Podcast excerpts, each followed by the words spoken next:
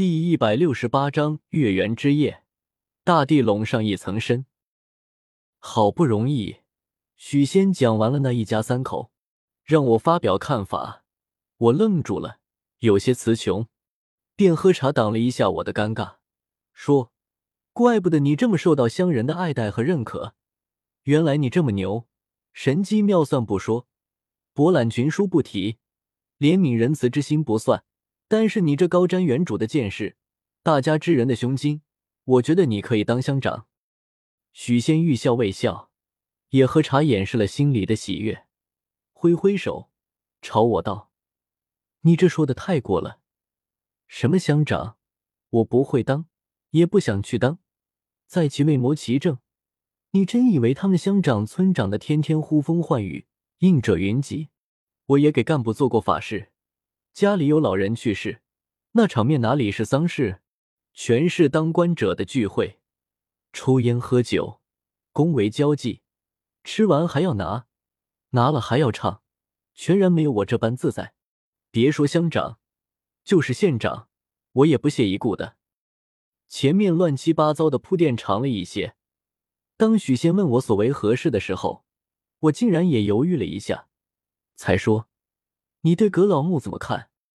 许仙大笑，似乎早就算到我的想法，说：“上一次你来，是我叫你来的。我说了让松林他们赶紧回去，葛老木动不得。我是这么说的吧？”我说：“嗯，是。”许仙继续说：“这次你主动找我，我很高兴。我还是上次那话，葛老木不要动。”我说：“为什么？”许仙说：“说来话长，这么说吧，这么多年，几百年了吧，我们这里附近就出了这样一位大官，做到了中央，声名显赫。但是田阁老死的也是不明不白，有善始而无善终，头颅被割下，身首异处。听闻墓穴里金头取代，金头就算是钻石头，又能怎样？没有思想呀。”人最怕没有思想，死人也是。从风水角度看，这样的事严重影响了我们这的风水走向。几百年再没有出现过大官，本来我们这里就贫瘠，风水很差，一旦破坏，极难恢复。就好比沙漠里的植被，你知道吧？我听了，觉得他说的仿佛有那么点道理，便说：“嗯。”许仙说。风水逐渐会恢复的，就像石头进入水面产生波纹，时间会把它抚摸平整。松林他们这次到阁老墓，我是第一个反对的，不是反对松林，换谁我都反对。他们这行为叫只顾自己，不顾他人。况且这次他们自己估计都顾不，我心里很不舒服。我虽然不相信，可是这种暗示谁受得了？就好像有人在诅咒你，虽然你不信，可是想起来有人在诅咒你，你是不是不时的毛骨悚然？我后悔了，后悔我不该来找许仙。松林的表现，除了和所谓的狸猫精有关，我开始怀疑许仙把刚才和我说的相同的话语和松林也说过，但是我还是有疑问。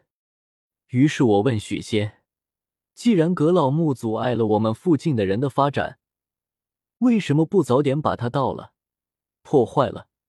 也许不用压抑几百年。古语说“不破不立”，难道全国其他乡镇没有被破坏的大墓？这个我不理解。凭什么到了我们这，就让一个死人的墓给压破了？许仙说：“你别着急，喝口茶。响铃啊，你上点水，没开水了。”袁响铃出来给我们倒水。袁响铃半老徐娘，依然白净，颔首而笑，双手捧着暖壶，把水徐徐倒入泡茶的大杯里。这么内敛的一个人，我实在无法把他和尹森糅合到一起。或许我那天眼睛花了吧，看错了吧？也许看到的不是尹森，也许尹森进的不是他家。茶叶很香。许仙说：“风水是有地域之分的。”行内人说得通，和一般人解释很困难。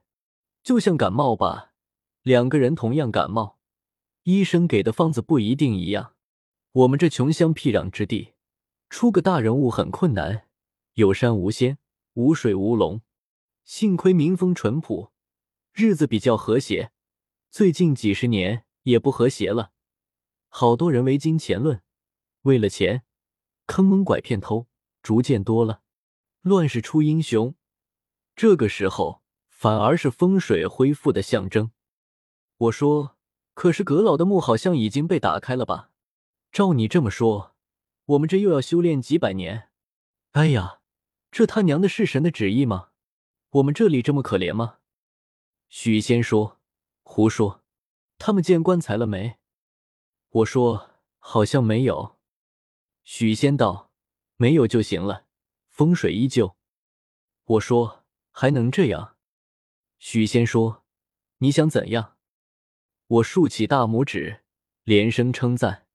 山外青山楼外楼，许仙说：“这玩意很玄乎，差之毫厘，失之千里。”我心里的芥蒂不但没有减少，反而增加了。我连忙又问许仙：“狸猫精的事情听说过吗？怎么回事？”许仙不想说狸猫精的事，张口后又吞了回去，道：“这个狸猫精我不清楚，你们村里的事。”其他村没听说过，我也是听你们村的人闲扯的。我说存在吗？许仙说：“你也是大学生，居然问这样的问题，让我对你怎么看？我觉得存在，你肯定觉得不存在，所以我说了没什么意义。”我看着许仙那大眼珠子，溜溜的像硕鼠一般。经过了大半辈子世事，虽然喜欢赞赏，但是也心里有称。便绕开狸猫精，问地图之事，希望你认得吗？许仙说：“怎么不认得？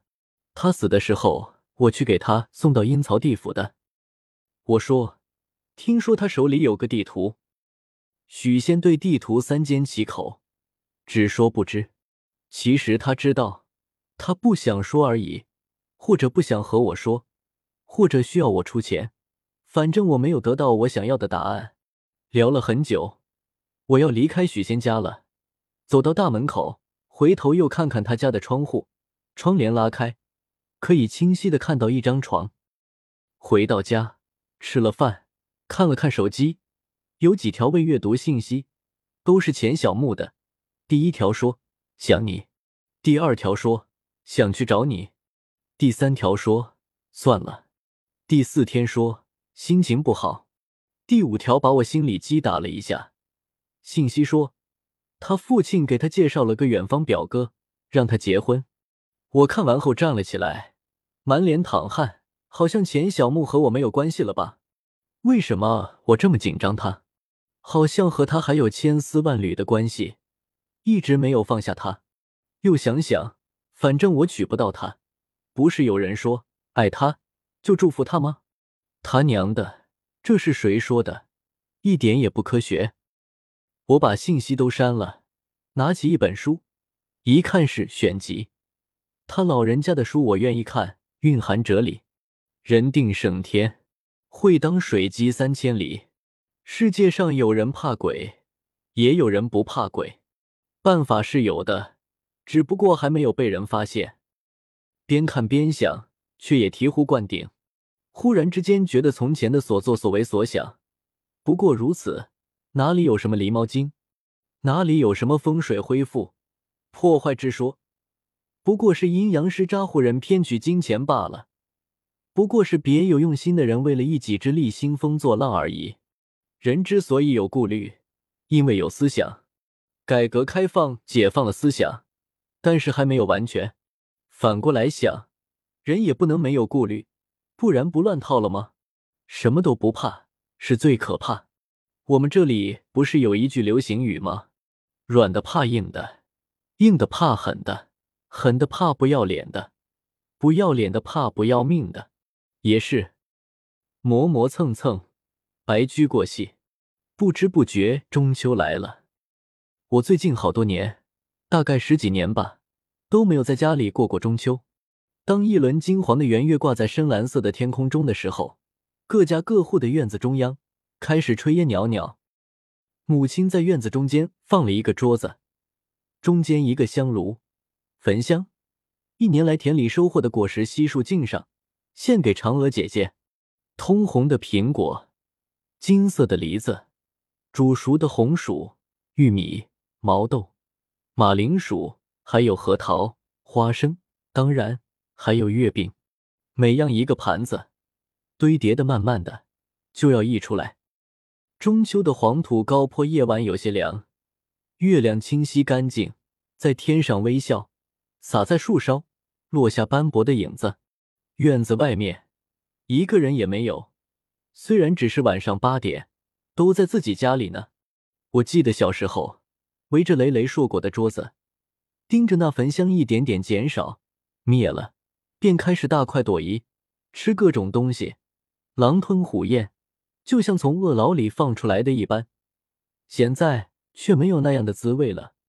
我们都长大，院子里失去了清脆的欢声笑语。我想着，不自觉的自己笑了起来。月圆这天，我特别想起唐若曦，也不知道她情境如何，想打个电话给他。我不是关心他，我是关心他肚子里的我的孩子。当然，其实我也想关心下他。